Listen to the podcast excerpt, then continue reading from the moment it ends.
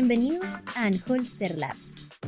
Porque creemos en el poder transformador de la tecnología, nos reunimos a reflexionar sobre las tendencias que lideran los cambios del Chile de hoy.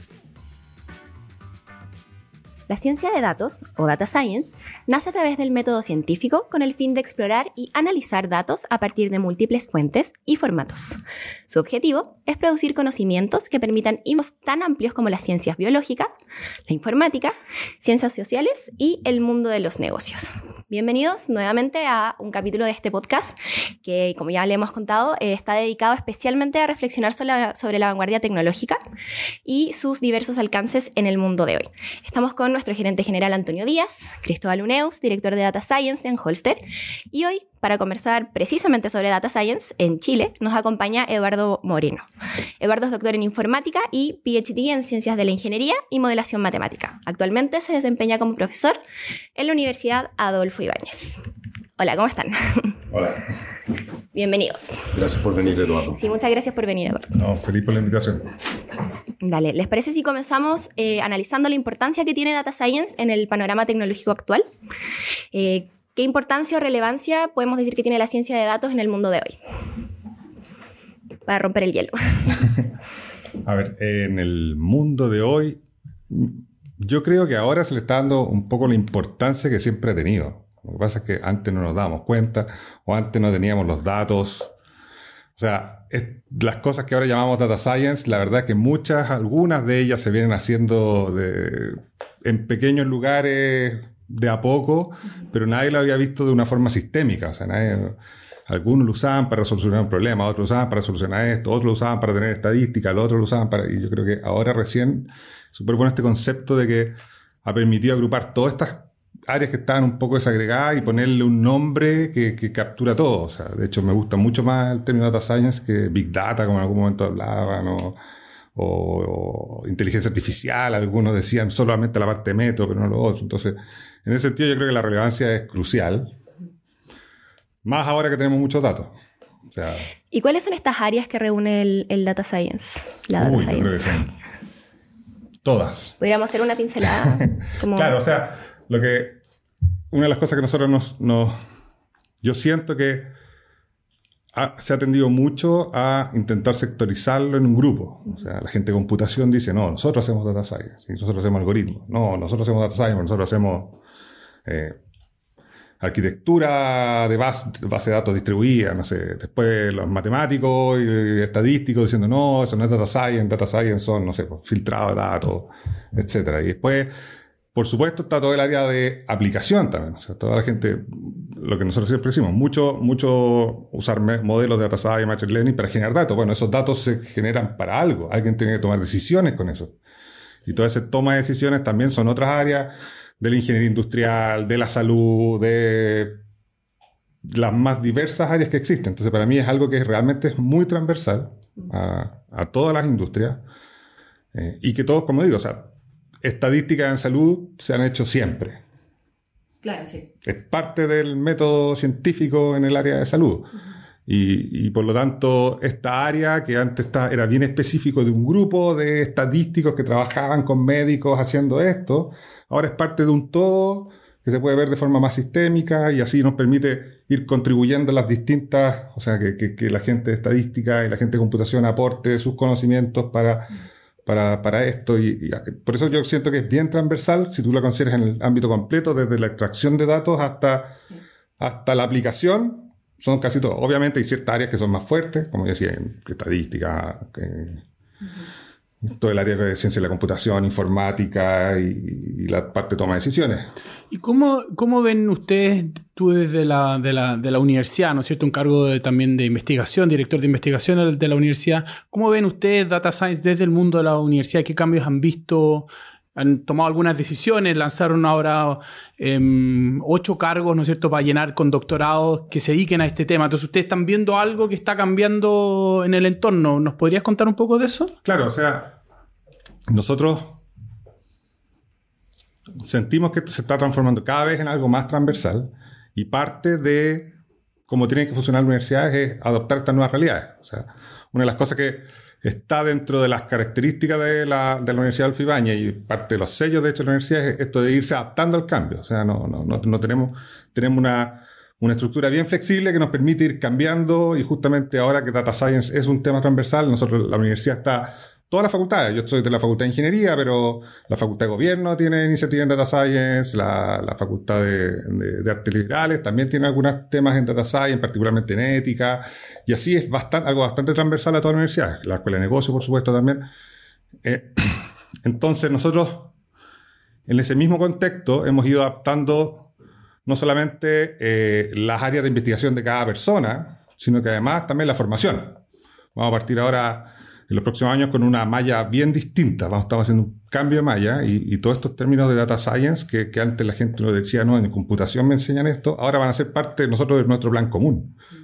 Y no solamente como ramo de programación, sino que va a ser parte también de los talleres aplicados. O sea, se está integrando al, currículum propiamente tal. Nosotros estamos haciendo una reforma ahora para, para la malla del próximo año y, y, Data Science va a ser una parte transversal. Y eso nos ha motivado también a que esto sea adoptado por toda la universidad como un tema estratégico y eso parte implica que queremos crecer mucho en esa área.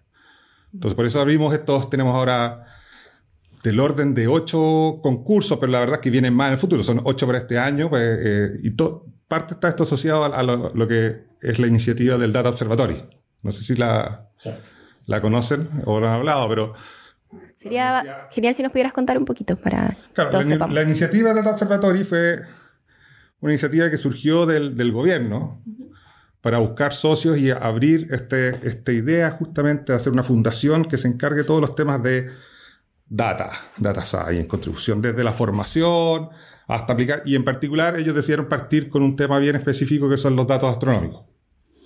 Eh, ¿Por qué datos astronómicos? Porque los datos astronómicos tienen la gracia de que son, uno, son masivos, o sea, lo que recolecta ALMA es más que lo que recolecta Google y Facebook cada día. O sea, ese es el nivel de datos que tienen. Y no sé si Alma o toda la red de telescopio, pero a nivel de datos, a nivel de, es un fact. De data, sí, es un fact. Eh, tengo el gráfico por ahí. Y, y lo otro, y que son datos abiertos.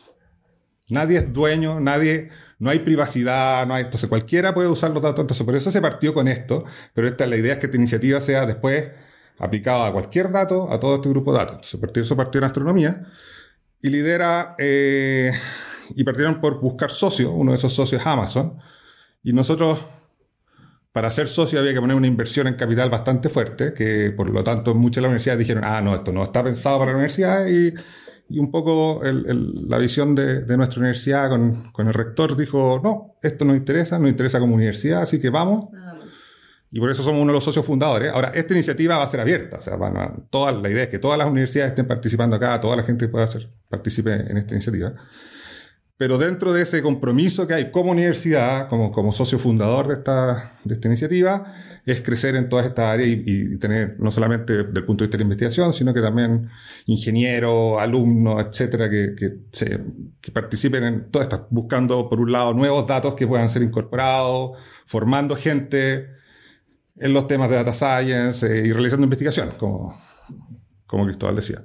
tú mencionaste que esto igual es un sello particular que tiene la universidad, pero a nivel de todas las universidades chilenas, por ejemplo, ¿cuál podríamos decir que es la importancia que tiene el data science hoy en día? Como, de cierta forma, como la, la universidad, yo siento que tiene que ir a la vanguardia muchas veces lo que está pasando en la sociedad. Y por supuesto, como esto es algo que está pasando en la sociedad, las universidades tienen que ir tomando eso. Y, esa es parte de la... O sea, pero ir tomando es que ya no están en la vanguardia, eso sí. Exactamente.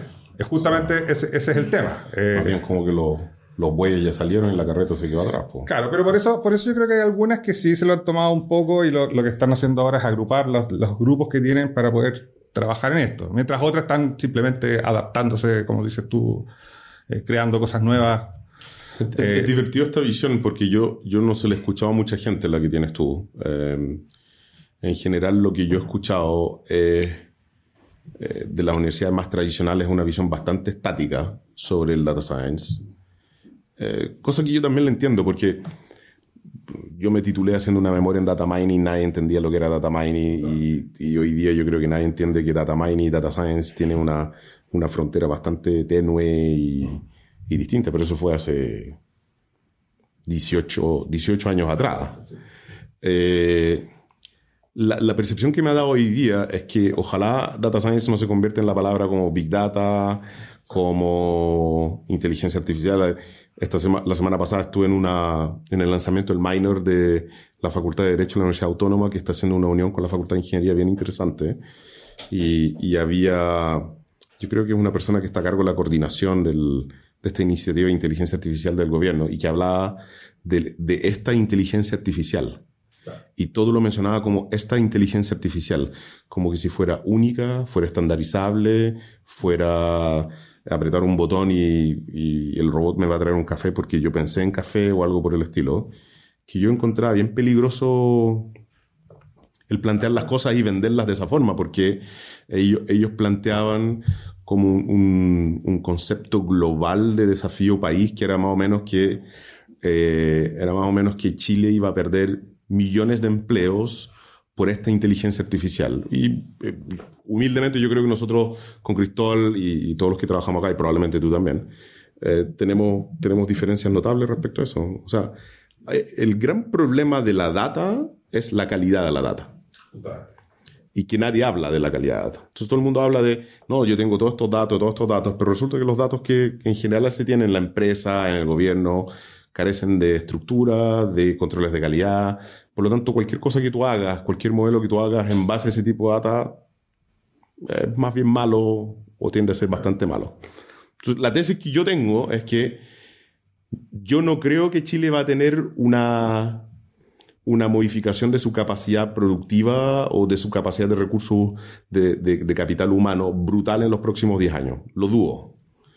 Porque simplemente una empresa no puede pasar de no hacer ningún modelo de nada, aunque sea una regla súper básica de negocio, a tener inteligencia artificial. O sea, hay un proceso evolutivo permanente en el tiempo, una inversión y un foco en la empresa que tiene que existir para efectos de que eso ocurra. O sea, una empresa no pasa de tener eh, una planta no robotizada a tenerla 100% robotizada, pues si es, es un, un, esfuerzo paulatino. Empieza a tener algunas máquinas robotizadas, algunas partes del proceso robotizadas y las voy implementando poco a poco.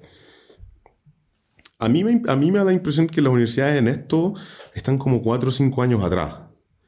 Que el usar Arduino, que el usar eh, R en sus cursos, que el usar Python, que el usar todas estas herramientas que están empaquetadas, que son parte de lo que el mundo anda buscando hoy en día, es como algo optativo de los profes. Y me da gusto escuchar que la UAI lo está tomando como un tema de malla, porque a nosotros cuando entrevistamos talento, no, no, no sienta que la universidad hayan agarrado la pelota y hayan dicho con esto vamos a correr. No, no lo siento para nada, no sé si tú veis de otra forma. No, yo estoy muy de acuerdo con Antonio y lo otro, un poco lo que conversábamos eh, fuera antes de, de, empezar esto, es que el data science tiene mucho y lo que nos toca ver con las empresas el día a día, mucho de learning by doing. Yo pruebo esto porque no sé cómo me va a resultar. Y eso significa que en muchas situaciones yo voy a probar algo y no va a funcionar. ¿No es cierto? Entonces tiene mucha prueba y fracaso. Y la cultura del fracaso en este país es dura. En la cual la, la prueba, en la cual el fracaso es esencial. Claro, porque o sea, es esencial yo... que tú te hayas equivocado y hayas hecho todo un modelo y usaste las variables de forma incorrecta para que la próxima vez te preguntes. Que salga bien. No, y te preguntes antes de empezar, estoy estructurando bien las variables, claro. son continuas, no son continuas, son... La, la, dirección viene bien escrita, me tengo que poner en el caso en que la dirección, los números están malos, que primero el número, después la dirección, que el departamento, que el regimiento, que la municipalidad, etc. Entonces, yo, eh, celebrando lo que están haciendo ustedes en términos de, de, de, la, de, la, formación, en términos de conocimiento, yo creo que también es importante, y, hay, y esto es diferencia de otras carreras, yo soy ingeniero industrial, le puse un doctorado en economía, en que no, a ti te enfocan con modelos y datos, pero no cómo esto se implementa en la empresa cuando la empresa tiene es reacia. Como el productizar. Claro, cómo productivizo y cómo yo le enseño al, al, al cabro que después se va a desarrollar en esto y que vas a tener que probar 10 modelos antes de chuntarle a uno que te dé un resultado en la última línea. Y eso es un cambio cultural y yo creo que si las universidades no lo empujan, nos vamos a atrasar mucho más con respecto a lo que está pasando en, los países más, más, desarrollados. Entonces, no es solamente el Python y el dato, y, sino también la cultura y el enfoque que yo tengo en que esto son cosas incrementales. Primero Pro 1, la versión 0. Aquí Antonio siempre dice, ¿cuál es la B0 y cuál es la B0? ¿Y cómo avanzamos de la B0 en adelante? Yo creo que eso debe ser parte de la cultura de Data Science que ojalá que buscamos nosotros en el talento. ¿No es cierto? Que decir, oye, ¿cómo parto y cómo empiezo a, caminar cada vez más, eh, más, más, rápido? Además que encuentro que el paso que dieron ustedes de asociarse con Amazon eh, y con Alma en esto de la, de la información eh, espacial, yo creo que es, notable. Yo entiendo perfectamente por qué una universidad tradicional no lo haría, porque le costaría un mundo mover tres departamentos que trabajen juntos, no sé. Claro, se pongan de acuerdo. Ciencias de la computación con ingeniería industrial. Y matemática. matemática. Debe ser muy difícil ponernos de acuerdo. con, unas guerras de sable notables entre quién es el director del proyecto. Ahora, ojo, eso, pasa, lo que dice Antonio también pasa en las empresas. Exactamente. ¿Quién es el dueño del dato? sí. Eh, em, es como se llama operaciones, es planificación, es control y gestión, es finanza tampoco se ponen de acuerdo dentro de las empresas. Entonces es difícil ir a pedirle a las universidades que resuelvan algo que tampoco hay cultura dentro de otras organizaciones. Y, terminas siendo dueño de la data TI. TI, claro. Que es, la que, que es la que debería estar soportando el negocio, pero... Claro, yo creo que sin duda el rol que tienen las universidades y, la modificación del currículum es clave para que se pueda dar esta evolución que es necesaria tanto más tarde a nivel de empresa como a nivel de, cultura. Bueno, estamos en eh, Anholster Labs conversando sobre las aplicaciones de Data Science, su desarrollo en Chile y proyecciones. En base a lo que ya hemos conversado, eh, me gustaría que comentáramos un poco. Nosotros tenemos un área de Data Science acá en Anholster. Eh, Cristóbal es el, el, director de nuestro departamento de Data yo Science. Yo el equipo. Así es. Entonces, me gustaría que nos contaras qué rol juega esta disciplina en Anholster. No, para nosotros es un área em, que está creciendo, vemos mucha demanda en el, en, el, en el, mercado, mucho interés, sin tener claro lo que significa específicamente em, en términos de demanda. Yo creo que ahí que la universidad se meta, empieza a hablar en este lenguaje, yo creo que va a ser un gran, una gran externalidad para nosotros, pero también sobre todo para el talento que ustedes están formando. ¿No es cierto? Que, que vengan con una cultura de datos y los desafíos que eso implica, yo creo que nos va, nos va a ayudar harto y nos va, nos va a permitir dar un salto productividad em, de manera em, importante. Pero yo también creo, y eso es como una pelota de vuelta a, Eduardo y a los desafíos que tiene la, la OEI, que aquí hay como dos dos carreras que, que, hacer. Uno con el talento que va saliendo, pero otro con el talento que está instalado ya en las empresas los altos, los, los, los, mandos más arriba, los que toman las decisiones, porque son ellos los, al final los que van a decir, sí, yo quiero estos cabros que me vengan a, a, a, hacer una disrupción de los datos dentro de la empresa. Y yo creo que a ellos también hay que ir a hablarle em, y no esperar que los cabros nuevos lleguen a ser gerentes porque se van a demorar 30 años. Sí, pues justamente yo, un poco conectando con lo, con lo que dijo Antonio antes, o sea, creo que una de las buenas cosas de Data Science que, que, lo hacen escapar un poco este ciclo de las buzzwords que van subiendo y después van desapareciendo, que efectivamente el hecho que la interdisciplina, yo creo que la interdisciplina Como tú dices, coordinar con tres departamentos donde cada uno se está peleando porque no, yo hago Data Science, lo que hace el otro no es Data Science, no lleva ni una parte. O sea, un poco yo creo que el éxito que nosotros tenemos como, como universidad y como facultad es que, por ejemplo, nosotros no tenemos Nosotros tenemos estos puestos, si llega alguien que hace una cosa interdisciplinaria que no es ni estadita, perfecto. Nosotros feliz de recibirlo porque es justamente lo que estamos buscando. O sea, como no hay departamento, nosotros coordinar desde, desde el matemático hasta, hasta la persona aplicada que va a usar esto en, en, algún área de marketing o de finanzas, etc. No, eso no, no es problema para nosotros. Y eso yo creo que es lo que falla. ¿ya? Eh, eso es lo que falla. Y hace que espera esta visión, no, esto es de computación, no, esto, esto está a cargo del área TI, como tú decías. Eh, y yo creo que es clave un poco para la interdisciplinaridad. Como tú decías, nosotros, por ejemplo, creamos un programa en Data Science el año pasado, profesional, eh, de educación ejecutiva, y justamente tenía un sello bien transversal, desde de todas las áreas, hasta ética de datos, por ejemplo. Tenía un curso de ética, tenía un curso, partía con un curso de programación en R y Python, pasando por todas las herramientas clásicas de, data science, pero también preocupándose la empresa, cómo, lo que, por ejemplo, cómo tomar decisiones en función de los resultados de que salga de todo esto, un área mucho más transversal, y fue un éxito. lo, abrimos en marzo, se llenó en un mes, abrimos una segunda sesión y ahora está partiendo la tercera, el tercer grupo que hace esto, que de hecho ya no tenemos espacio en la universidad, tuvimos que arrendar un hotel para hacerlo. Y la gracia de ese programa es que justamente tiene gente de todas las áreas. Si bien la mayoría viene con un perfil de ingeniería industrial, ingeniería industrial, no de computación, más que nada un perfil de ingeniería industrial, eh, hay de salud, hay gente de, de consultoras, hay gente del área de todo. Realmente ha sido súper transversal eso y eso ha sido una experiencia súper buena que un poco intenta, a, mí lo que me gusta eso es que permite traspasar este conocimiento o, este concepto a un mundo mucho más transversal que asegure efectivamente que, se mantenga estos datasets. Pero, por otro lado, el susto, y, y esto es una cosa que se ve de hecho mucho en la academia, es como que que mucha gente por decir que hace data science termina haciendo cualquier cosa. Y eso termina, de cierta forma, desprestigiando. O sea, si yo cualquier cosa que hago voy a correr una regresión lineal y voy a decir, no, yo lo hago con data science, después eso va a fracasar y la gente va, a- va a verlo. O es, sea, el concepto efectivamente... de, es el concepto de esta inteligencia artificial. Exacto, que exacto. es como... Sí. Eh, hay, un, hay un punto en lo que tú mencionas que yo creo que, que es súper interesante y que hay una amenaza que yo creo que no muchos en las empresas ven, que es la fuga permanente que tenemos de talento en el país. O sea, alguien que hace data science hoy en día en Chile, o, o sea, para graficar la demanda que, que Cristol está planteando que las empresas necesitan, si hoy día tuviera 20 personas que dicen que hacen data science y pasan las pruebas internas en Hustle, las contrataría a las 20. Claro. Las 20, no, sin, sin duda. O sea, el esfuerzo que nosotros estamos haciendo acá, nosotros permanentemente, eh, internamente, para no, para no eh, caer dentro del concepto de, oye, eh, necesitamos data scientists, necesitamos data scientists, y no ceder ante alguien que escribe en su currículum, hago data science versus efectivamente sé hacerlo, es algo que nos pasa todos los días. O sea, mucha gente que dice que hace data science, que hace modelos, que hace eh, proyecciones, eh, prospecciones, etcétera, pero que cuando tú llegas ahí al detalle, eh, no, no, no hay nada de sustancia abajo. Pero ¿cómo ustedes lo conversan internamente sobre la fuga de capital que tenemos nosotros? Porque con Estados Unidos es brutal. Sí, hay efectivamente, y no solamente una fuga, sino que también falta gente. O sea, por ejemplo, yo tengo un, un- un alumno, un exalumno mío que está actualmente en Sodimac, Latinoamérica.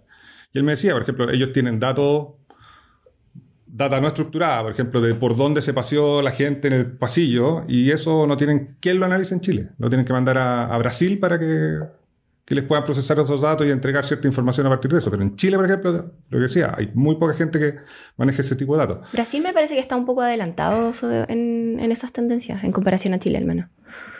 No lo sé. Brasil tiene esto de que, que- Tiene una que es un mundo muy, es tan grande que tiene una cosa bien cerrada. Entonces logran desarrollar ciertas capacidades internas, pero que, que efectivamente terminan un poquito aisladas de, del resto. E- Eso es un poco lo que pasa. Entonces, claro, tienen, tienen gente muy buena, sin duda, pero, pero en ciertas cosas que ellos consideran importantes. Los brasileños tienden a vangloriarse de las publicaciones que ellos tienen en revistas internas de ellos. Exacto. O sea, eso, es, eso es como una endogamia Es una endogamia. terrible desde el punto de vista académico, porque tú no te comparas con nadie que no esté, que esté afuera.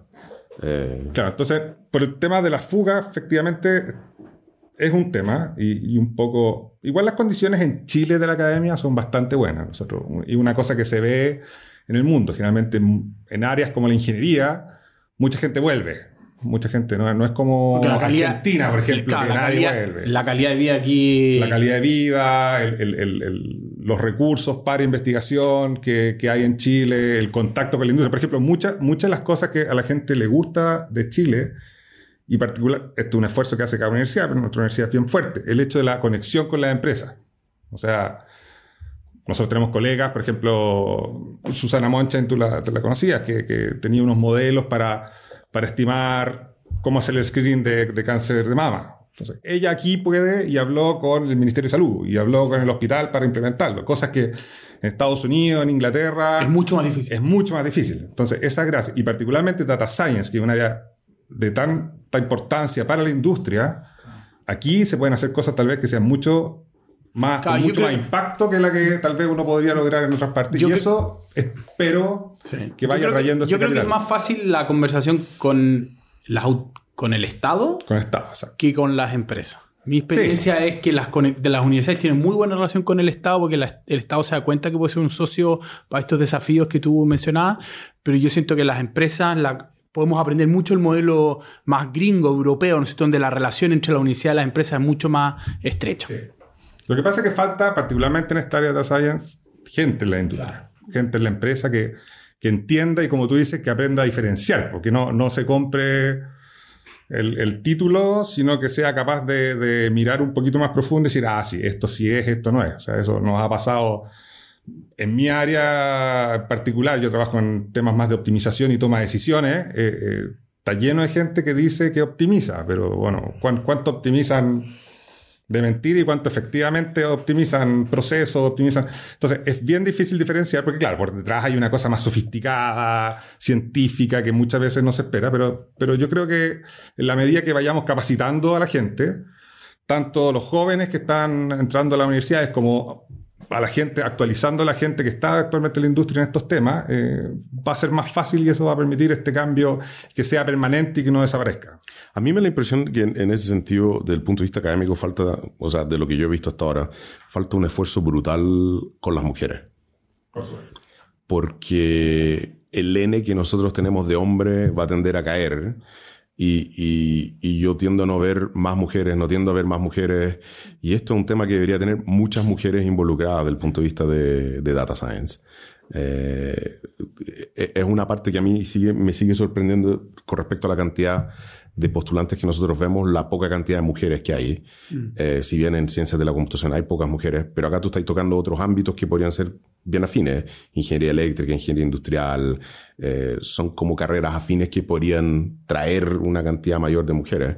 Pero yo siento que el futuro de Chile, si no tomamos el tema de las mujeres como un tema esencial desde la perspectiva de, formación de talento e incentivarlas desde el punto de vista de las carreras, el N siempre va a ser chico, eh, súper chico. Nosotros hemos hecho esfuerzos de, tratar de traer gente de otras áreas a, los desafíos de data science, sociología, psicología. Y eso es un mundo que también cuesta romper, y un sociólogo, ¿qué va a saber de data science?